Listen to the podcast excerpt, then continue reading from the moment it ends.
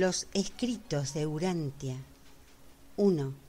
El universo central y los universos globales. Traducción de Ángel Francisco Sánchez Escobar.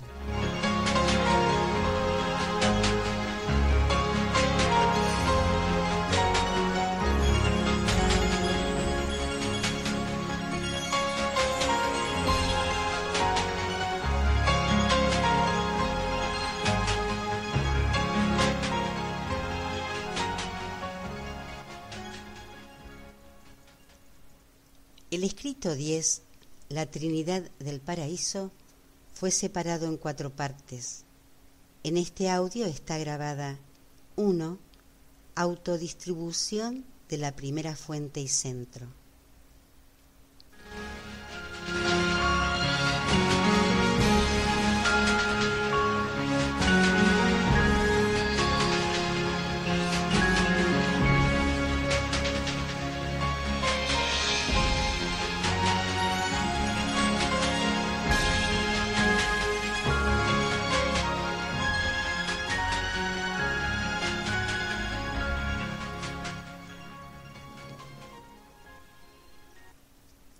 Escrito 10.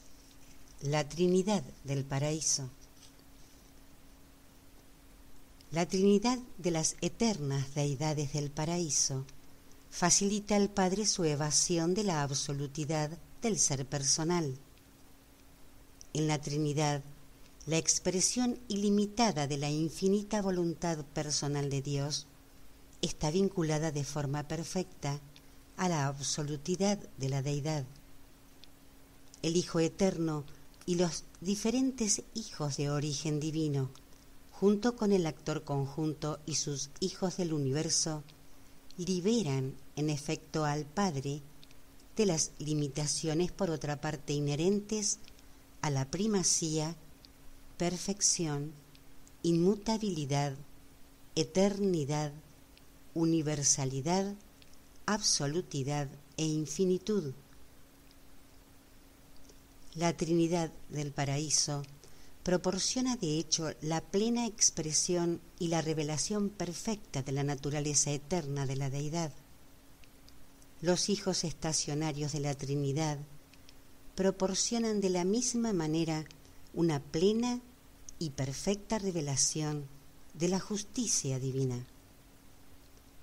La Trinidad constituye la unidad de la deidad y esta unidad descansa eternamente sobre los pilares absolutos de la unidad divina de los tres seres personales primigenios, del mismo rango entre sí y coexistentes, el Dios Padre, el Dios Hijo y el Dios Espíritu. A partir de la situación presente en el círculo de la eternidad, Mirando atrás hacia el ilimitado pasado, reconocemos en los asuntos relacionados con el universo una inevitabilidad ineludible, y esa es la Trinidad del paraíso. Estimo que la Trinidad era inevitable. Según veo el pasado, el presente y el futuro del tiempo, Considero que no hay otra cosa en todo el universo de los universos que lo haya sido. El universo matriz actual, visto en retrospectiva o en perspectiva, es impensable sin la Trinidad.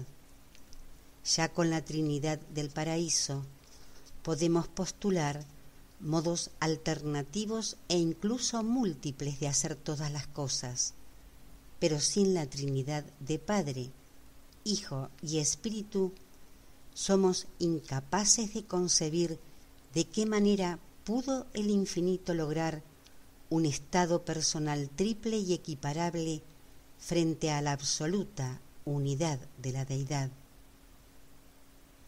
Ningún otro concepto de la creación está a la altura del parangón de culminación y absolutidad de la Trinidad, inherente a la unidad de la deidad combinada con la represión de la liberación volitiva, consustancial al estado personal triple de la deidad.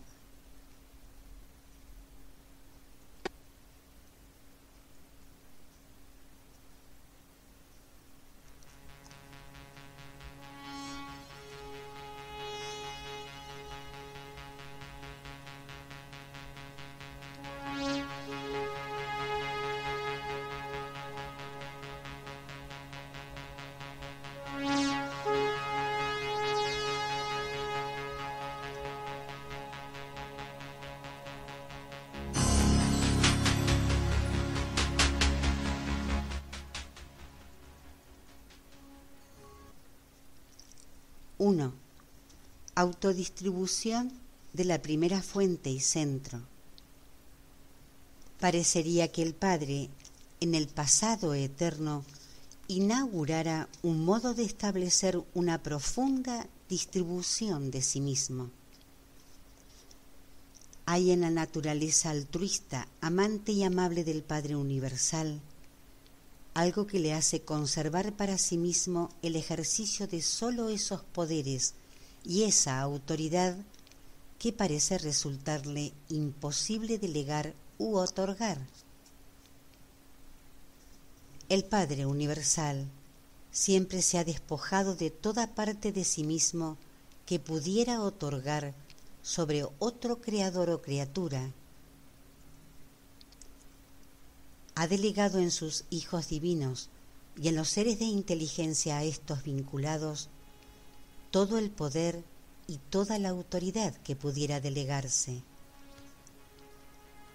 Realmente transfirió a sus hijos soberanos en sus respectivos universos toda prerrogativa de autoridad gobernativa que fuera transferible. en los asuntos de un universo local, ha hecho a cada hijo creador un soberano tan perfecto, competente y de tanta autoridad como el Hijo Eterno es en el universo primigenio central. Entregó, en realidad confirió, con la dignidad y santidad de su ser personal, todo de sí mismo y de sus atributos de todo lo que podía despojarse, de todos los modos, en todas las eras, en todos los lugares y a todas las personas, y en todos los universos, exceptuando el de su morada central.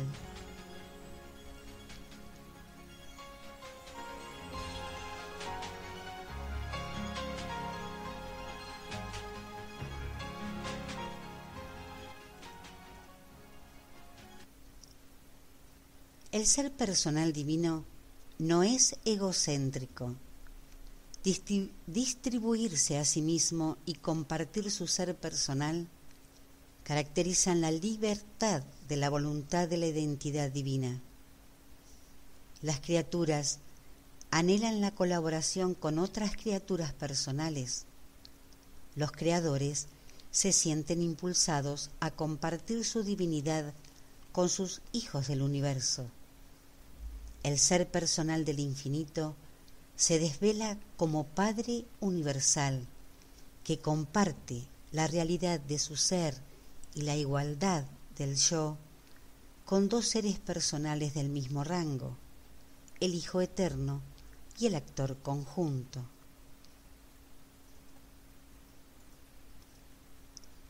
Para conocer el ser personal y los atributos divinos del Padre, siempre tendremos que depender de las revelaciones del Hijo Eterno, porque cuando se efectuó el acto conjunto de la creación, cuando la tercera persona de la deidad tuvo su existencia como ser personal y puso por obra los conceptos combinados de sus padres divinos, el Padre dejó de existir como ser personal incondicionado.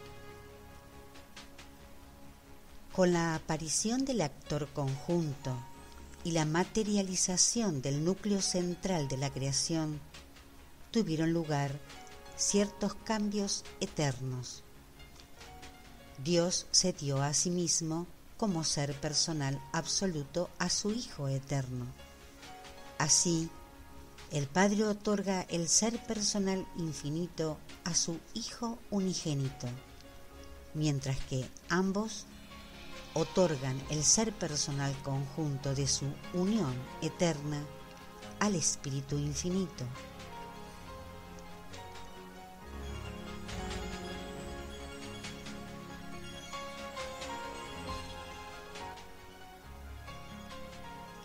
Por estas y otras razones, más allá del concepto de la mente finita, es sumamente difícil para la criatura humana comprender el infinito Padre Ser Personal de Dios, excepto tal como éste se revela universalmente en el Hijo Eterno, y con el Hijo se efectúa de manera universal en el Espíritu Infinito.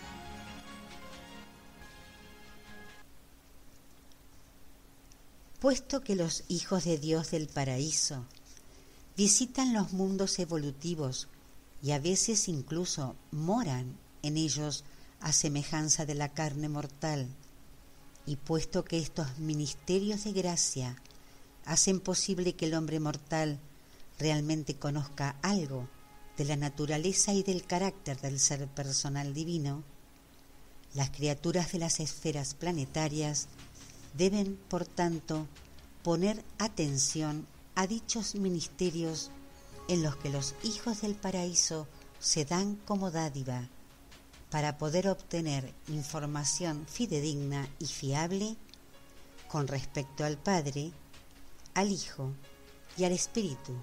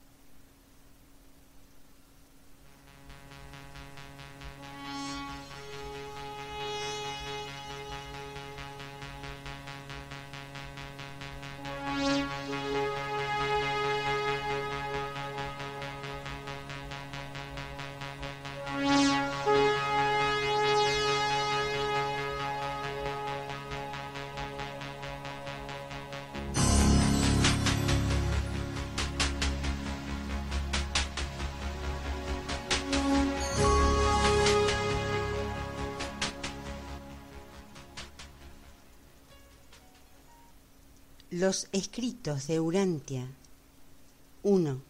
El universo central y los universos globales. Traducción de Ángel Francisco Sánchez Escobar.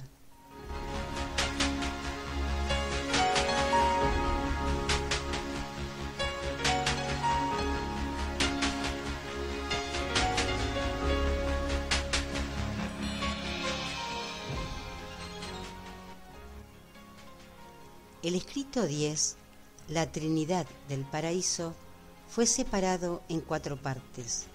En este audio están grabadas 2. La adquisición del estado personal de la deidad. 3. Las tres personas de la deidad.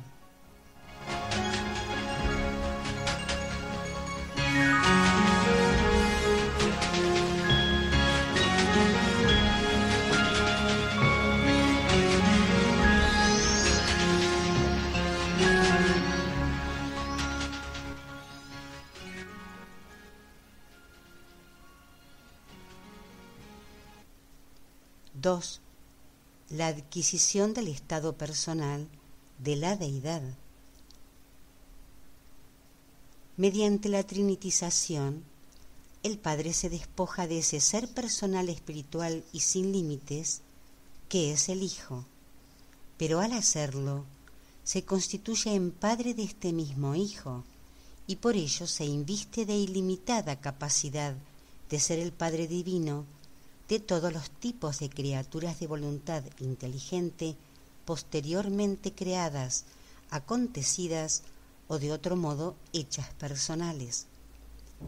Como ser personal absoluto e incondicionado, el Padre puede obrar solamente como el Hijo y con el Hijo, pero como Padre personal continúa otorgando el ser personal a diversas multitudes de criaturas volitivas e inteligentes de diferentes niveles y por siempre mantiene relaciones personales y vínculos amorosos con esa inmensa familia de hijos del universo. Después de que el Padre ha otorgado la plenitud de sí mismo a su Hijo, y cuando esta dádiva de sí mismo es completa y perfecta, estos compañeros, a partir del poder y la naturaleza infinitos que están presentes de esta manera en la unión Padre-Hijo eternos, otorgan conjuntamente aquellas cualidades y atributos que constituyen otro ser más como ellos mismos. Y este ser personal conjunto, el Espíritu Infinito, completa la adquisición del estado personal existencial de la deidad. El Hijo es indispensable para la paternidad de Dios. El Espíritu es indispensable para la fraternidad de la segunda y tercera personas. Tres personas constituyen la mínima forma social de agrupación pero esta es la menos importante de todas las muchas razones para creer en la inevitabilidad del actor conjunto. La primera fuente y centro es el Padre Ser Personal infinito, la fuente ilimitada del ser personal. El Hijo Eterno es el ser personal absoluto, sin límites, ese ser divino que permanece en el tiempo y en la eternidad como la revelación perfecta de la naturaleza personal de Dios. El Espíritu infinito es el ser personal conjunto, la única consecuencia personal de la perpetua unión Padre-Hijo. El ser personal de la primera fuente y centro es el ser personal infinito menos el ser personal absoluto del Hijo Eterno.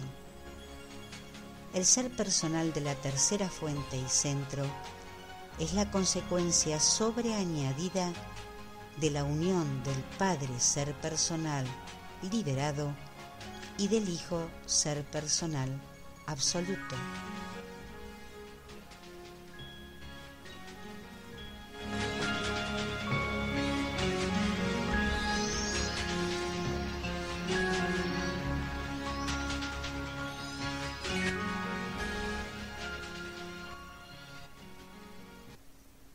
El Padre Universal, el Hijo Eterno y el Espíritu Infinito son personas únicas.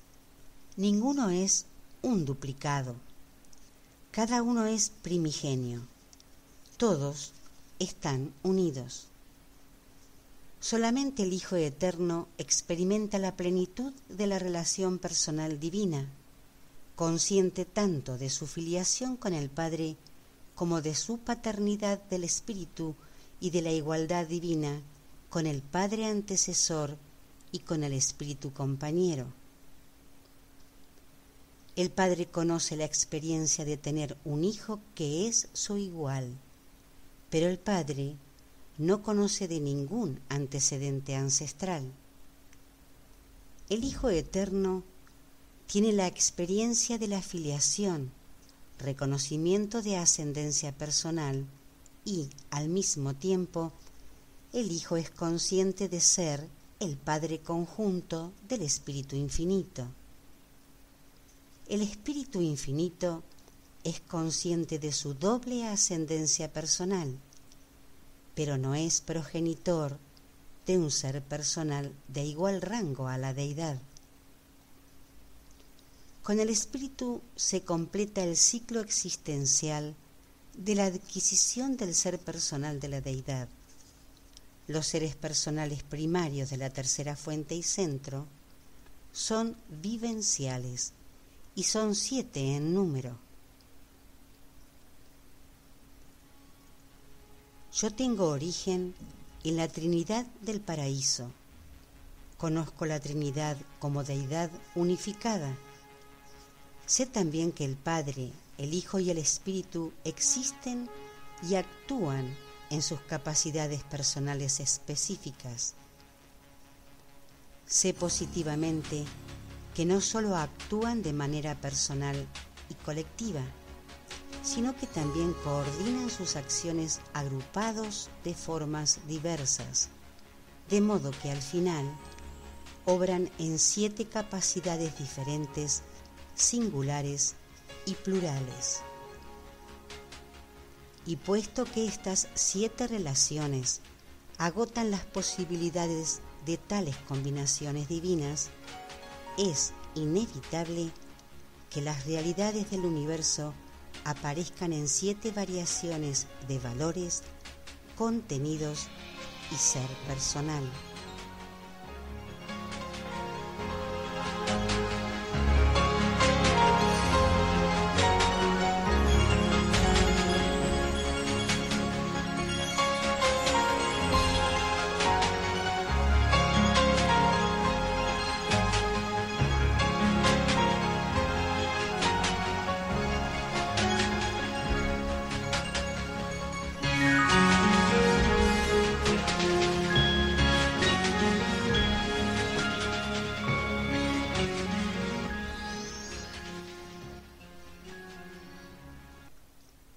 3.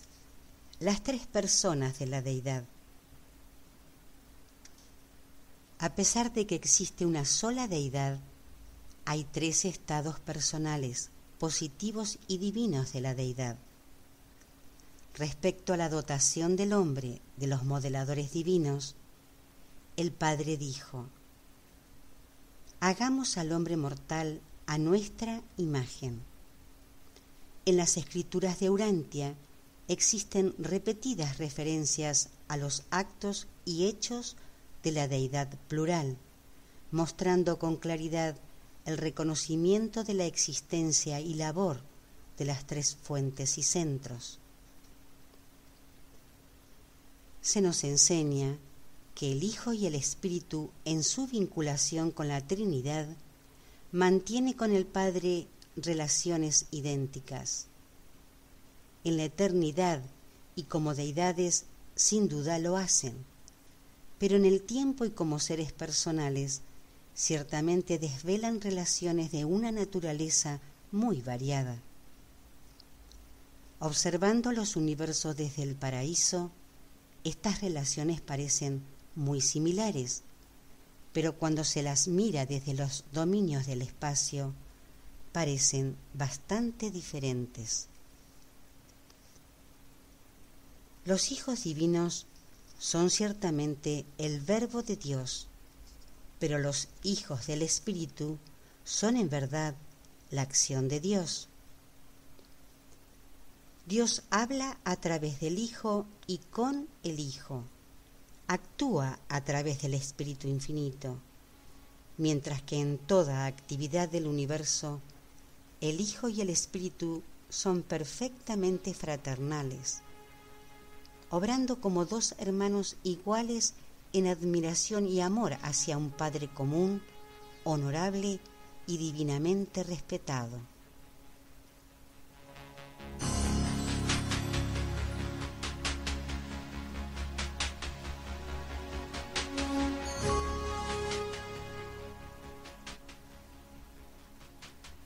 El Padre, el Hijo y el Espíritu son ciertamente iguales en naturaleza, equiparables en ser, pero hay diferencias inequívocas en sus actuaciones universales, y cuando actúan solos, cada persona de la deidad está aparentemente limitada en su absolutidad.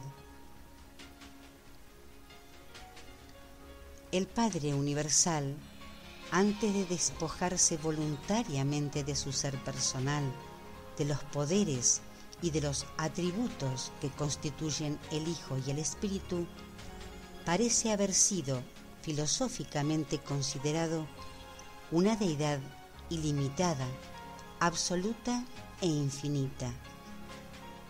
Pero esa teórica primera fuente y centro sin un hijo no podría considerarse ningún sentido de la palabra el Padre Universal.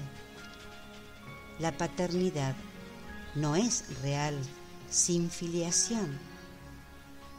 Además, el Padre para haber sido absoluto en un sentido total, en algún momento eternamente distante, debe haber existido a solas, pero nunca tuvo tal existencia solitaria.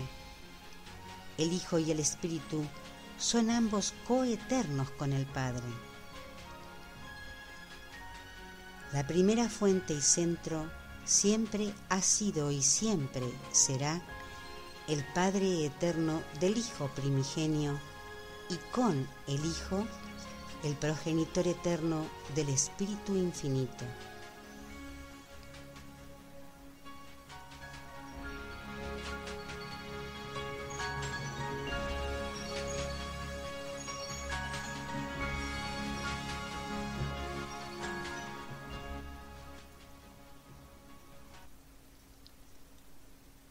Observamos que el Padre se ha despojado de todas las manifestaciones directas de su absolutidad, excepto de la paternidad absoluta y de la abolición absoluta. No sabemos si la abolición es un atributo inalienable del Padre. Solo podemos observar que no se despojó de la abolición dicha voluntad infinita debe haber sido eternamente inherente a la primera fuente y centro.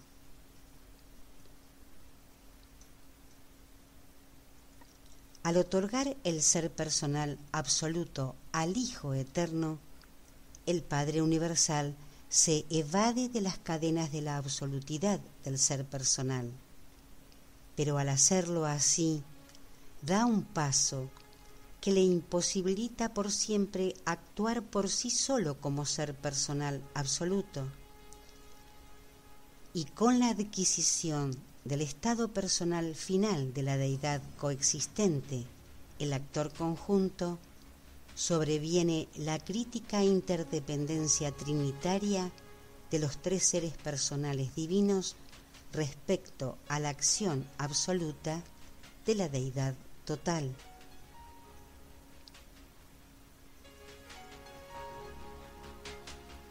Dios es el Padre absoluto de todos los seres personales del universo de los universos.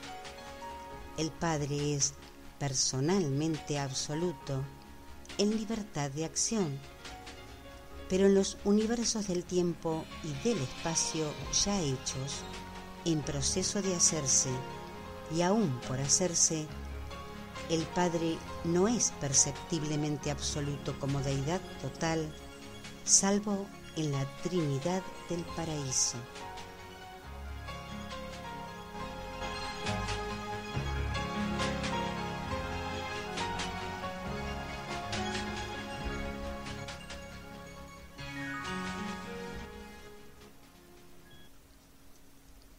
La primera fuente y centro obra fuera de Abona en los extraordinarios universos de la manera siguiente. Uno, como creador, a través de los hijos creadores, sus nietos. Como rector, dos, como rector, a través del centro de gravedad del paraíso. Tres, como espíritu, a través del Hijo Eterno. Cuatro, como mente a través del creador conjunto. 5. como padre, mantiene contacto paterno con todas las criaturas a través de la vía de circulación del ser personal. 6. Como persona, actúa directamente en toda la creación por medio de las exclusivas fracciones de sí mismo en el hombre mortal mediante los modeladores del pensamiento. 7. Como deidad total, obra tan solo en la Trinidad del paraíso.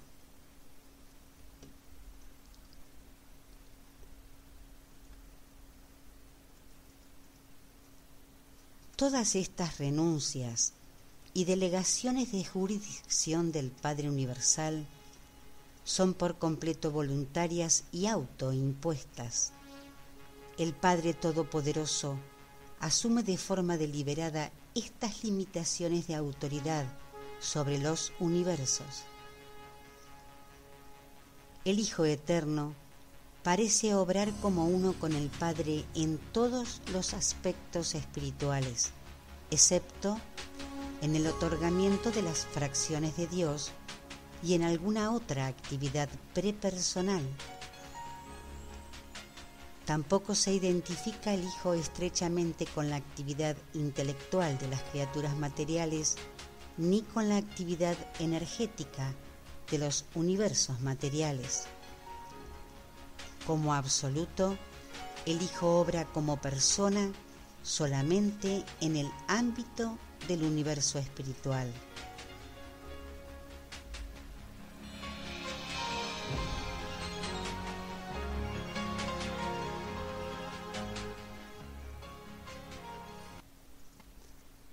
El Espíritu Infinito es asombrosamente universal e increíblemente versátil en todas sus acciones.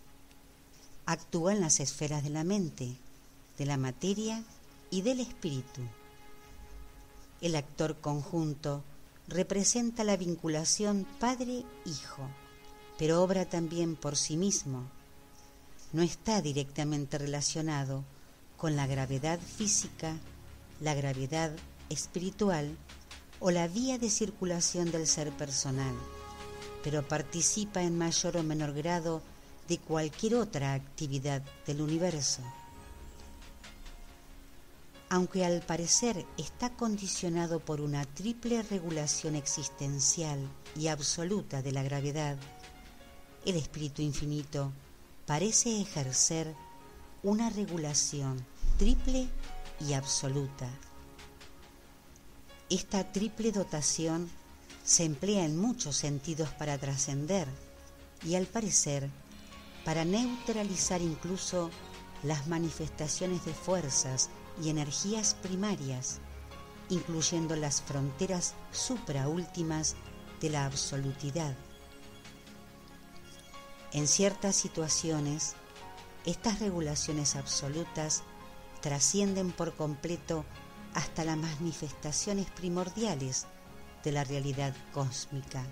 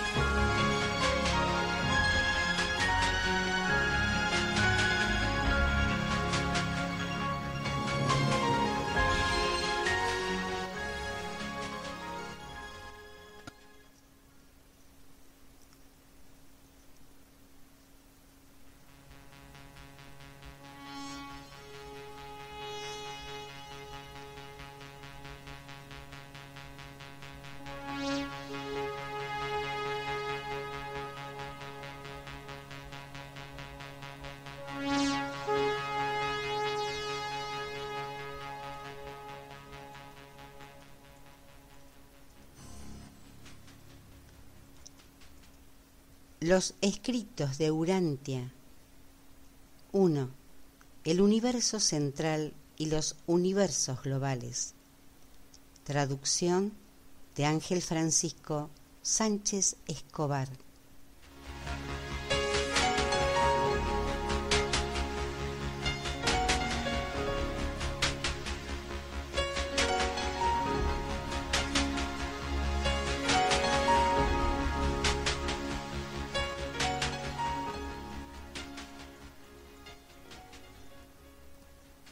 El escrito 10, la Trinidad del Paraíso, ha sido separado en cuatro partes. En este audio están grabadas 4. La unión trinitaria de la deidad. 5. La labor de la Trinidad.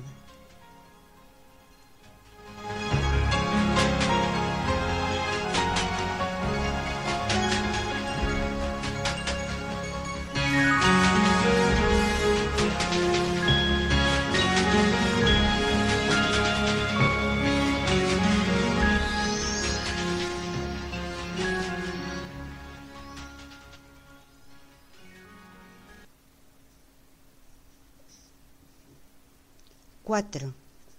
La unión trinitaria de la deidad.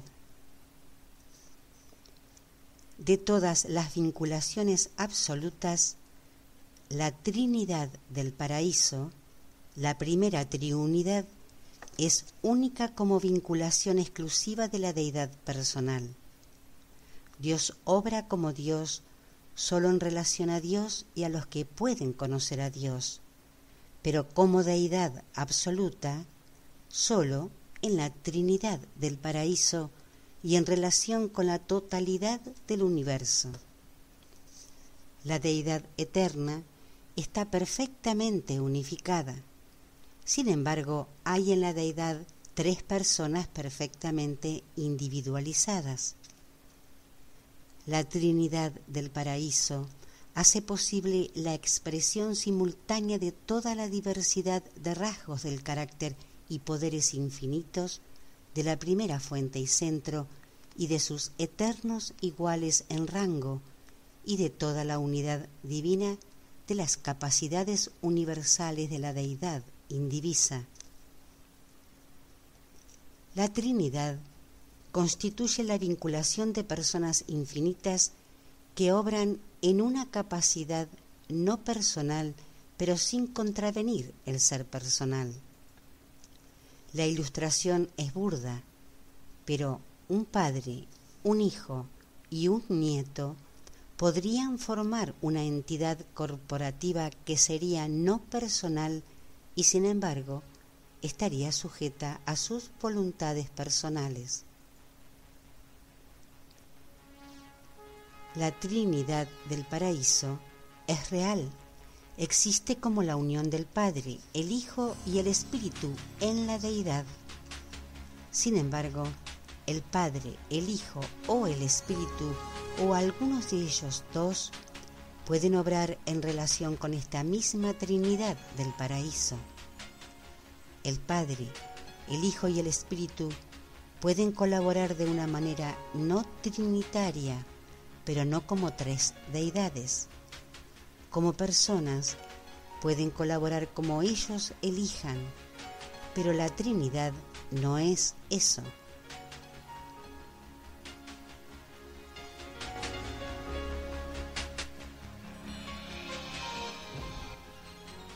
Recordad siempre que lo que hace el Espíritu Infinito es labor del actor conjunto tanto el Padre como el Hijo están obrando en Él y a través de Él y como Él. Pero sería inútil intentar dilucidar el misterio de la Trinidad, tres como uno y en uno, y uno como dos y actuando para dos. La Trinidad está tan relacionada con los asuntos del universo total que debe ser tomada en cuenta en nuestros intentos por explicar la totalidad de cualquier suceso cósmico aislado o de relación personal. La Trinidad obra en todos los niveles del cosmos y el hombre mortal está limitado al nivel de lo finito. Por consiguiente, el hombre debe contentarse con un concepto finito de la Trinidad como Trinidad.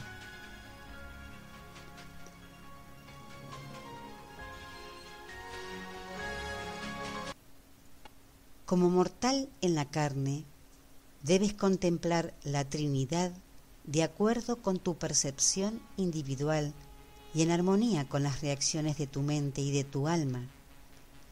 Puedes saber muy poco del carácter absoluto de la Trinidad. Pero según asciendas hacia el paraíso, te asombrarás muchas veces de las revelaciones sucesivas y de los descubrimientos inesperados de la supremacía y ultimidad, sino de la absolutidad de la Trinidad.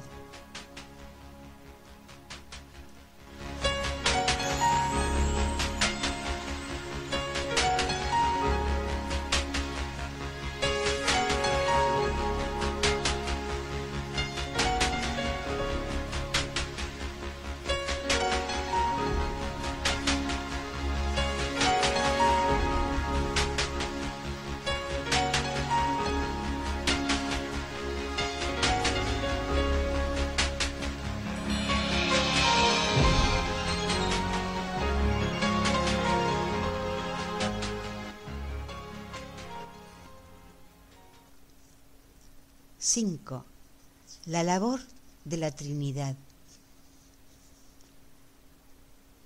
Las deidades personales tienen atributos, pero para ser coherentes y hablar con mayor propiedad, la conjunción de seres divinos en la Trinidad, más que atributos, tienen labores, tales como la administración de la justicia, las actitudes de totalidad, la acción equiparada y la dirección cósmica.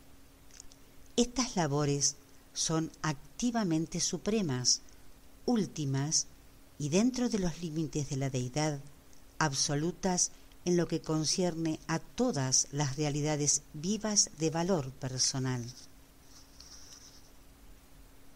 Las labores de la Trinidad del Paraíso no son simplemente la suma de la dotación aparente de divinidad del Padre más aquellos atributos específicos que son únicos en la existencia personal del Hijo y el Espíritu. La vinculación en la Trinidad de las tres deidades del paraíso da por resultado la evolución, acontecimiento y deidización de nuevos contenidos, valores, poderes y facultades para la revelación, la acción y la administración universales. Los grupos de seres humanos, las familias humanas, los grupos sociales o la Trinidad del Paraíso no crecen por mera adición aritmética. La potencialidad del grupo excede siempre en mucho la simple suma de los atributos de sus componentes individuales.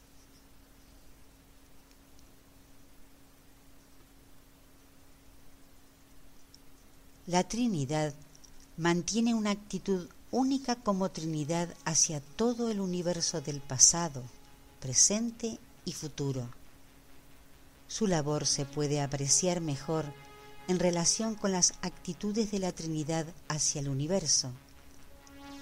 Tales actitudes son simultáneas y pueden ser múltiples respecto de cualquier situación o acontecimiento aislado. 1. Actitud hacia lo finito. La autolimitación máxima de la Trinidad es su actitud hacia lo finito.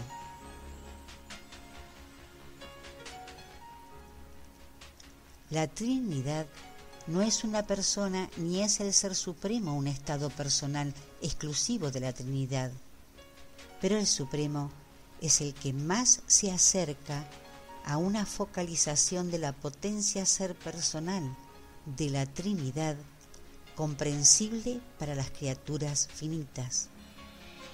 De ahí que a veces se habla de la Trinidad en relación con lo finito como la Trinidad de supremacía. 2. Actitud hacia lo absoluto. La Trinidad del paraíso se ocupa de aquellos niveles de existencia que son más que finitos, pero menos que absolutos. Y esta relación se denomina a veces la Trinidad de ultimidad ni el último ni el supremo representan totalmente a la Trinidad del Paraíso, pero en un sentido condicionado y a sus respectivos niveles, cada uno parece representar a la Trinidad durante las eras prepersonales del desarrollo de la vivencia potencia.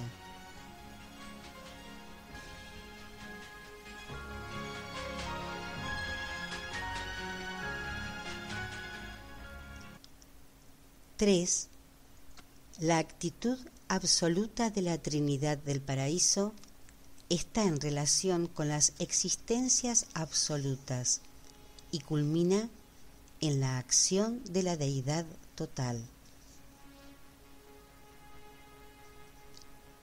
La Trinidad infinita conlleva la acción equiparada de todas las relaciones triunitarias de la primera fuente y centro tanto deificada como no deificada, y en consecuencia es muy difícil que los seres personales la alcancen a comprender. En la contemplación de la Trinidad como infinita, no olvidéis las siete triunidades, así se podrán evitar ciertas dificultades de entendimiento y resolverse parcialmente ciertas paradojas. Pero no encuentro términos que me permitan transmitir a la mente humana limitada la plena verdad y la significación eterna de la Trinidad del paraíso y la naturaleza de la vinculación mutua e interminable de los tres seres de perfección infinita.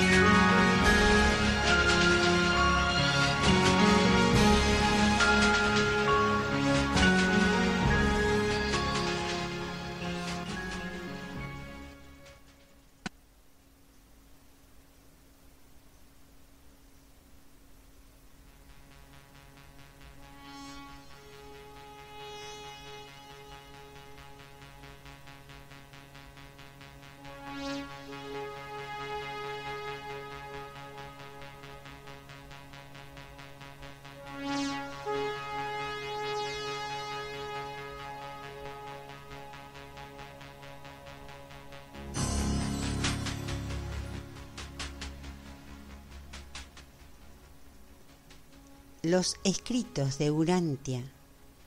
1. El universo central y los universos globales. Traducción de Ángel Francisco Sánchez Escobar.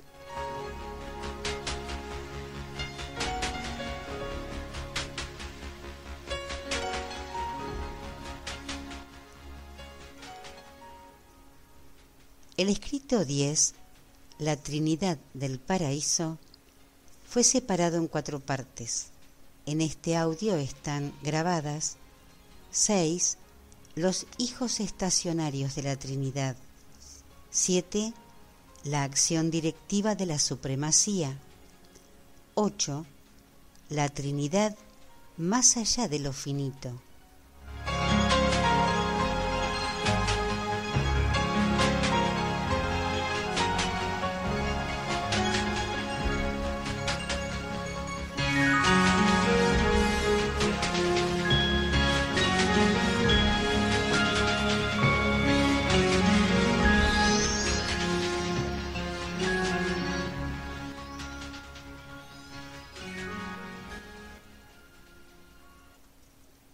6. Los hijos estacionarios de la Trinidad. Toda ley se origina en la primera fuente y centro. Él es la ley. La administración de la ley espiritual es inherente a la segunda fuente y centro. La revelación de la ley, la promulgación e interpretación de los estatutos divinos es labor de la tercera fuente y centro. La aplicación de la ley, la justicia, cae dentro de la provincia de la Trinidad del Paraíso y se lleva a cabo por ciertos hijos de la Trinidad. La justicia es inherente a la soberanía universal de la Trinidad del Paraíso, pero la bondad la misericordia y la verdad son el ministerio universal de los seres personales divinos cuya unión en la deidad constituye la Trinidad. La justicia no es la actitud del Padre, el Hijo o el Espíritu. La justicia es la actitud trinitaria de estos tres seres personales de amor, misericordia y servicio ninguna de las deidades del paraíso promueve la administración de justicia.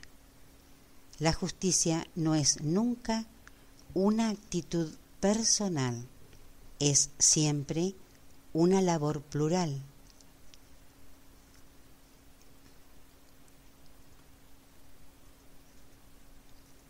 La evidencia, la base de la equidad, la justicia en armonía con la misericordia la suministran los seres personales de la tercera fuente y centro, el representante conjunto del Padre y del Hijo, en todos los mundos y en la mente de todos los seres inteligentes de toda la creación. La decisión judicial, la aplicación final de la justicia de acuerdo con la evidencia remitida por los seres personales del Espíritu Infinito es la tarea de los hijos estacionarios de la Trinidad, seres que comparten la naturaleza trinitaria del Padre, del Hijo y del Espíritu unidos. Este grupo de hijos de la Trinidad comprende los siguientes seres personales.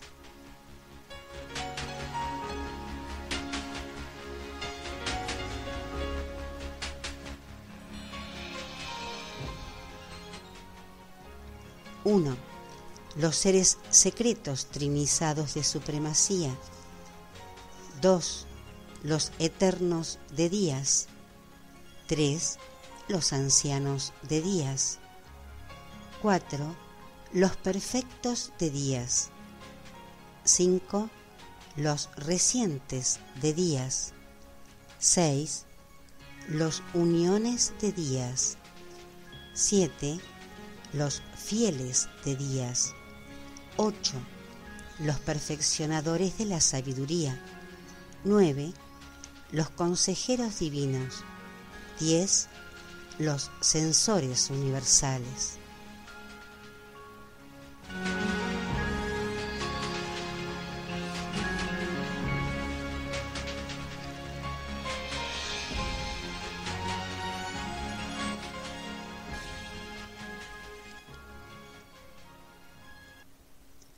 Nosotros somos los hijos de las tres deidades del paraíso, en su atribución como Trinidad, porque sucede que pertenezco al décimo orden de este grupo, los censores universales. Estos órdenes no representan la actitud de la Trinidad en un sentido universal, representan esta actitud colectiva de la deidad solamente en los ámbitos del juicio ejecutivo, la justicia. La Trinidad los concibió específicamente para la tarea precisa que se les asigna y representan a la Trinidad tan solo en esas labores para las cuales se hicieron personales.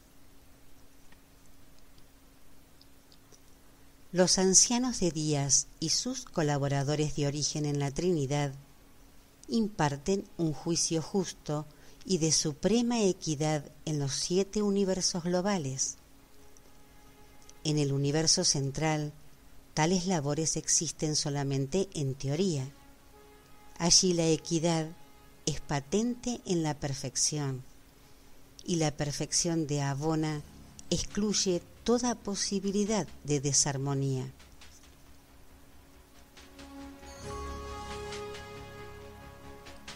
La justicia es el pensamiento colectivo de la rectitud. La misericordia es su expresión personal. La misericordia es la actitud del amor. La precisión caracteriza la operación de la ley. El juicio divino es el alma de la equidad, siempre conformándose a la justicia de la Trinidad siempre cumpliendo el amor divino de Dios.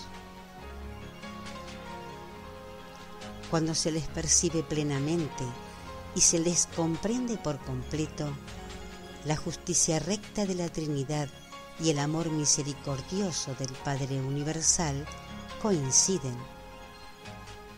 Pero el hombre no posee ese pleno entendimiento de la justicia divina. Así pues, en la Trinidad, tal como el hombre la percibiría, el ser personal del Padre, del Hijo y del Espíritu se adaptan al ministerio equiparado del amor y de la ley en los universos vivenciales del tiempo.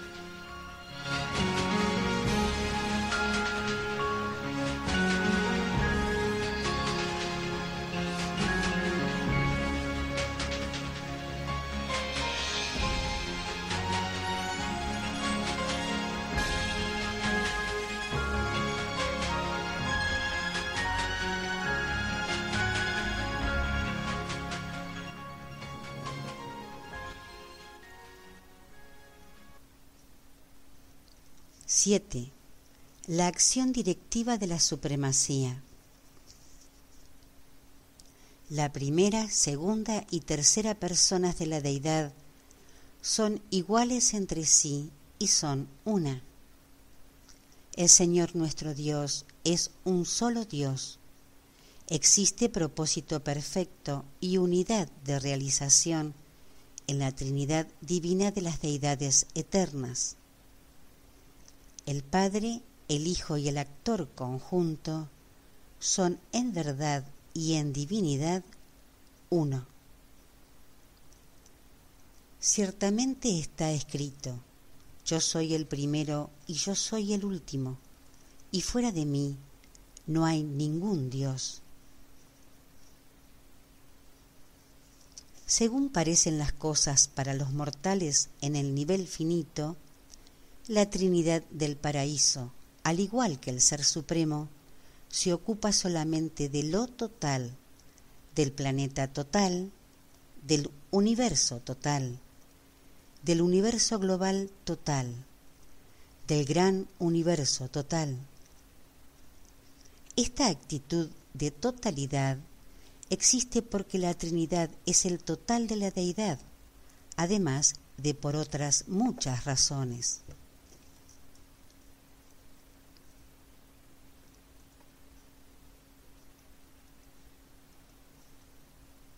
El Ser Supremo es algo menos que la Trinidad y algo distinto a esta que obra en los universos finitos.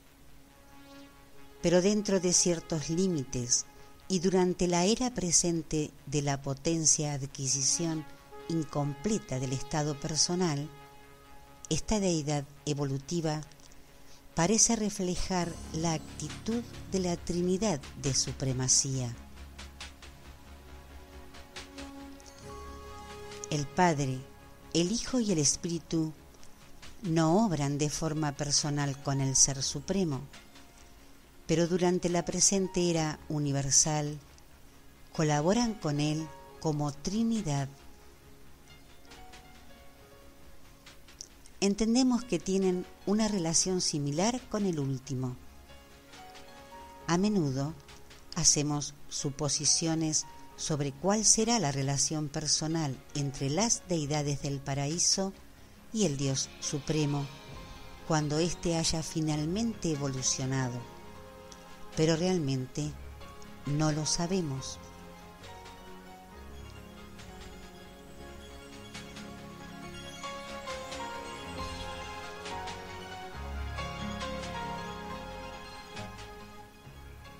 No creemos que la acción directiva de la supremacía sea por completo previsible. Además, esta, imprevisibilidad parece caracterizarse por un desarrollo incompleto. Sin duda, un signo del estado incompleto del Supremo y de lo inacabado de la reacción finita a la Trinidad del paraíso.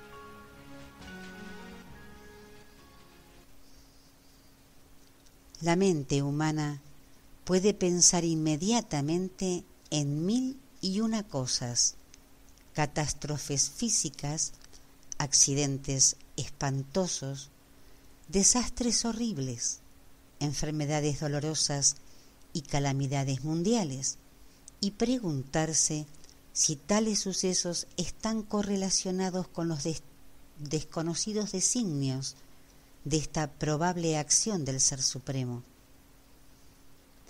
Francamente, no lo sabemos. No estamos realmente seguros. Pero sí observamos que según pasa el tiempo, todas estas situaciones difíciles y más o menos misteriosas tienen siempre como resultado el bienestar y el progreso de los universos. Puede ser que la existencia y las inexplicables vicisitudes de la vida se conformen en un modelo significativo y de elevado valor mediante la acción del Supremo y la supervisión de la Trinidad.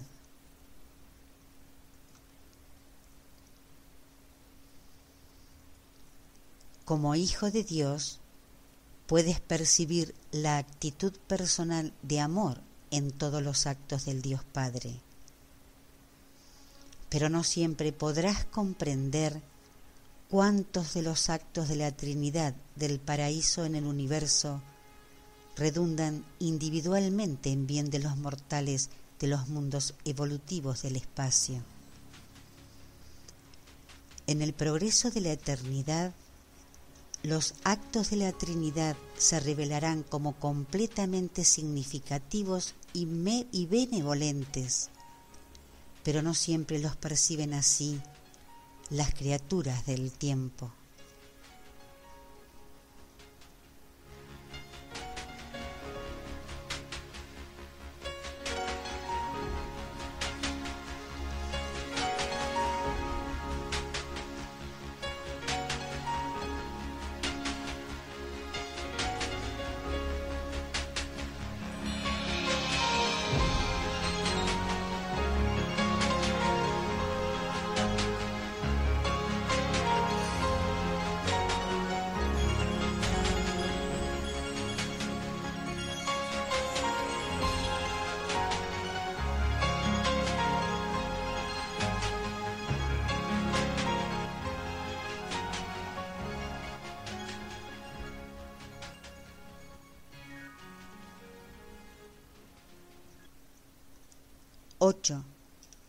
La Trinidad más allá de lo finito.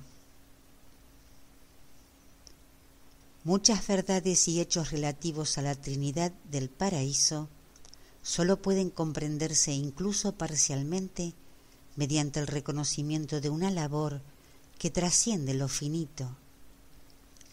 No sería aconsejable hablar de las labores de la Trinidad de, de ultimidad, pero puede revelarse que el Dios último es la manifestación trinitaria tal como la conciben los trascendentales. Somos propensos a creer que la unificación del universo matriz es resultado de la acción del último y con probabilidad refleja ciertas fases, no todas, de la supervisión absonita de la Trinidad del paraíso. El último constituye una manifestación condicionada de la Trinidad en relación con lo absonito, solo en el sentido en que el Supremo, de este modo, representa parcialmente a la Trinidad en relación con lo finito. El Padre Universal, el Hijo Eterno y el Espíritu Infinito son en cierto sentido los seres personales que constituyen la deidad total. Son su unión en la Trinidad del Paraíso y la capacidad de actuación absoluta de la Trinidad equivalen a la capacidad de actuación de la deidad total. Y dicha culminación de la deidad trasciende tanto lo finito como lo absonito.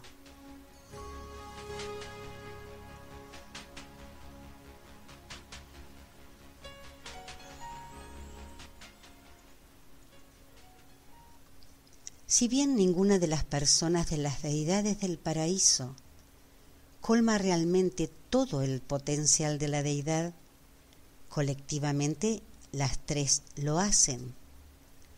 Tres personas infinitas parecen ser el mínimo de seres que se requiere para activar el potencial prepersonal y existencial de la deidad total, el absoluto de la deidad.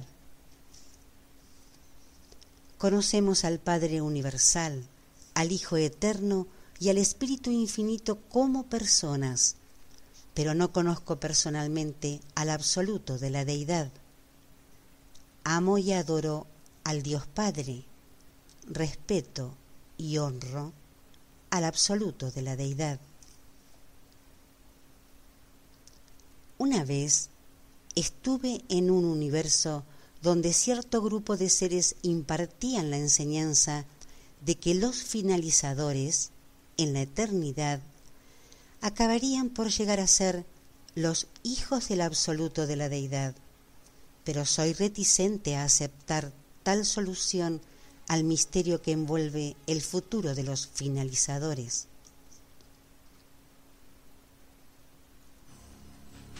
El colectivo final incluye, entre otros, a aquellos mortales del tiempo y del espacio que han alcanzado la perfección en todo lo que se refiere a la voluntad de Dios.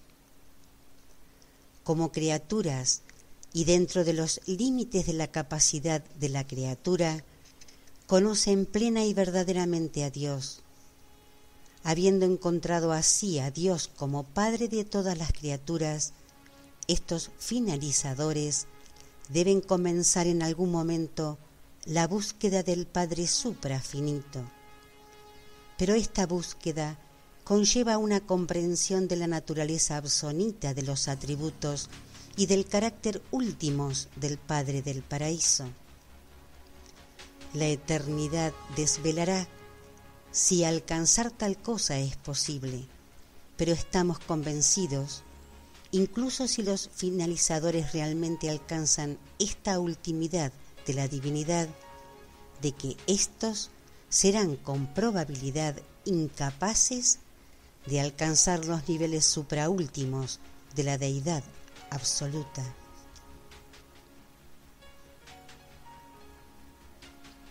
Puede ser posible que los finalizadores alcancen parcialmente el absoluto de la deidad, pero incluso si lo hicieran, en la eternidad de eternidades, el problema del absoluto universal todavía continuaría intrigando, desconcertando, confundiendo y desafiando a estos en su camino de ascenso y progreso, porque percibimos que la insondabilidad de las relaciones cósmicas del absoluto universal tenderá a crecer proporcionalmente a medida que los universos materiales y su gobierno espiritual continúen su expansión. Solo la infinitud puede desvelar al Padre infinito.